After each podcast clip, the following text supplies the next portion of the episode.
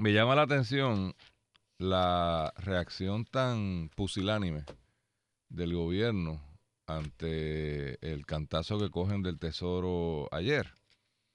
Eh, yo creo que eh, la gobernadora no ha entendido la, gravedad del asunto. Eh, porque lo despachan diciendo, sí, no, no, lo habían dicho antes y es que eso hay que presentar un plan. O... Yo, pues, yo no estuve allí, por supuesto, pero yo no lo tiraría tan a la ligera por el grave impacto que podría tener en las finanzas públicas del país. Es correcto lo que está diciendo, creo que fue Omar Marrero o alguno de esos achichincles, de que esta no es la primera vez que se habla del tema, no, correcto. Oiga, llevamos nueve años con una medida temporera. o sea, no es la primera vez que se habla, no es la primera vez que Munchkin lo, lo, menciona y no es la primera vez que está en el tapete bajo la administración de Trump, pero precisamente no se les ha olvidado, yo, yo estaría al revés, muy preocupado porque si se habla y tú dices, bueno, hay que, hay, que bregar con eso, Carlos. Sí, sí, sí. Ponlo ahí en la agenda para bregar con eso. Y tú no lo vuelvas a traer a la, mesa, pues, pues tú sabes, yo sigo flotando. Sobre todo con el nefasto tracto que tenemos en Puerto Rico de A, dejarlo todo para última hora. Si no, pregúntenle al proceso de FEMA, que hoy, hoy, en estos días, estamos pidiendo cacao a FEMA para que extienda unos deadlines porque creo que ciento y pico de proyectos son los únicos que hemos presentado. De los Pero espérate, me brincaste a FEMA. Vamos bueno, no, te estoy hablando en términos de la dejadez del gobierno de Puerto Rico en Pero hacer creo que la cosa eh, contributiva es distinto. ¿Por? Porque lo que pasa aquí es, es, que el problema que ocurrió ahora es el problema nuestro de siempre. Entonces lo ignoramos. Nosotros hemos estructurado una estrategia económica que depende de otro. Que depende de otro. Y que está basado en una política de exención contributiva que no controlamos total. Las 936, la estrategia de atracción de empresas foráneas desde 1947, que ahora tiene distintas modalidades, incluyendo ahora, aprovechando la presencia de esta, un, un, arbitrio cuya sostenibilidad... ¿Ah? ¿De quién es de esta? La presencia de esta de estas empresas ah, eh, que vienen con esas exenciones que depende, ¿verdad?, de, que su imposición pueda tomarse como un crédito en, el sistema contributivo federal que nosotros nos controlamos y desde el principio nos dicen, mire, ten cuidado con eso, y nosotros seguimos. como desde pero es que no es ahora, desde 1947. Pues es lo que estoy diciendo. Por eso, pero, es que no, pero, correcto, pero eso es así. Ay, que no ha buscado alternativa. No hemos buscado alternativa como pueblo y no, oye, que es peor. Si todos los días legisladores de los tres partidos recurren a principales, a, medidas de índole de exenciones contributivas para atender con lo primero que se le ocurre. no hay manera. Eso es un, mal de fondo. Segundo, Ah, que no ha tomado. ¿Qué demonia medida va a tomar si el problema es que nosotros. espérate, no, no, no, no. Ay, pero no es lo que estamos hablando. El problema de fondo es que nosotros gastamos más de lo que tenemos. Esto se soluciona sencillo. Ah, pues, pues gastemos menos. Pero, ah, claro, por eso. Pero como no queremos gastar menos, porque las pensiones no se pueden tocar. Ah, los 11 recintos no se pueden tocar. WIPR no se puede tocar. Eh, el número de empleados no se puede tocar. A los celadores hay que aumentarle los salarios. Hay que. Ah, pues mire. Entonces, con, con esa pues ese populismo y absurdo y posiciones olímpicas, pues no funcionamos.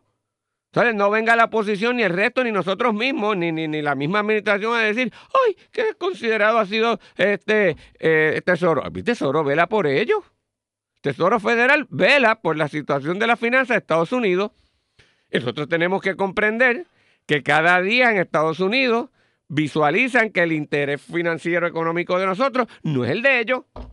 Pues, pues, bueno, pues si eso lo ignoramos, porque la alternativa es volver a ignorarlo, Luis. Bueno, eso es lo que están haciendo. No, pero todos, no, no la administración nada más, todos lo hacemos. Lo que te voy a decir es, son problemas colectivos. Mira, Carlos, pues está bien, pero antes de que, ahora te digo yo, antes de que resolvamos todos los problemas del país, pues vamos, más vale. vamos, uno a la vez, porque tú pues sabes. el primero es ese. Si no podemos bregar Sabes que tenemos una relación, una relación con Estados Unidos que va en vías a alterarse y, y aceptar que hay que cortar que, el, sistema de gasto es insostenible, pero no eso no lo quieren hacer, Luis. Por eso. O sea, no, no, y no tú y yo, o sea, tú y yo podemos decir esto y un montón de gente también lo dice, lo dicen los economistas, y el pueblo no quiere. Para eso está el gobierno. Eh, para que el gobierno. El gobierno tiene que actuar. Sí, y, el, pueblo, y el pueblo. ¿Sabes lo que pasa, Luis? es que es verdad que el pueblo lo saca y el pueblo premia a los indolentes. De acuerdo. O sea, el, pueblo no, no premia, ni respeta, ni agradece a, a, la persona que es seria y que le dice la verdad. La persona quiere, será como el amor, que le gusta a la gente que los engañen. El problema con eso, Carlos, es que esa es la democracia. Entonces, no, no, estamos de acuerdo.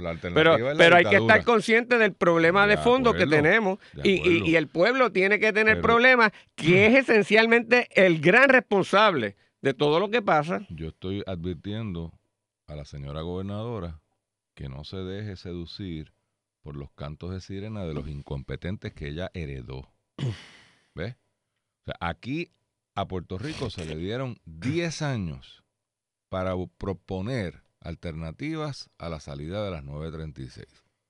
Sin entrar en por qué salieron, de quién fue la culpa, quién fue el responsable. No es importante, las quitaron. Dieron 10 años, Carlos. ¿Y qué propuesta nosotros hicimos? Ninguna. Entonces, yo estoy de acuerdo contigo en torno a la reducción de gastos, pero el punto aquí es que hay un problema real de que el 25% del presupuesto del gobierno se fastidia si esto lo quitan. Entonces, la reacción que yo veo hoy de esto que sucedió ayer, que ayer no tuvo mayor repercusión. Nosotros lo trajimos a la, mesa, estaba en el periódico, por supuesto, pero estaba como un, un ítem. Mira lo que pasó, qué cosa más curiosa.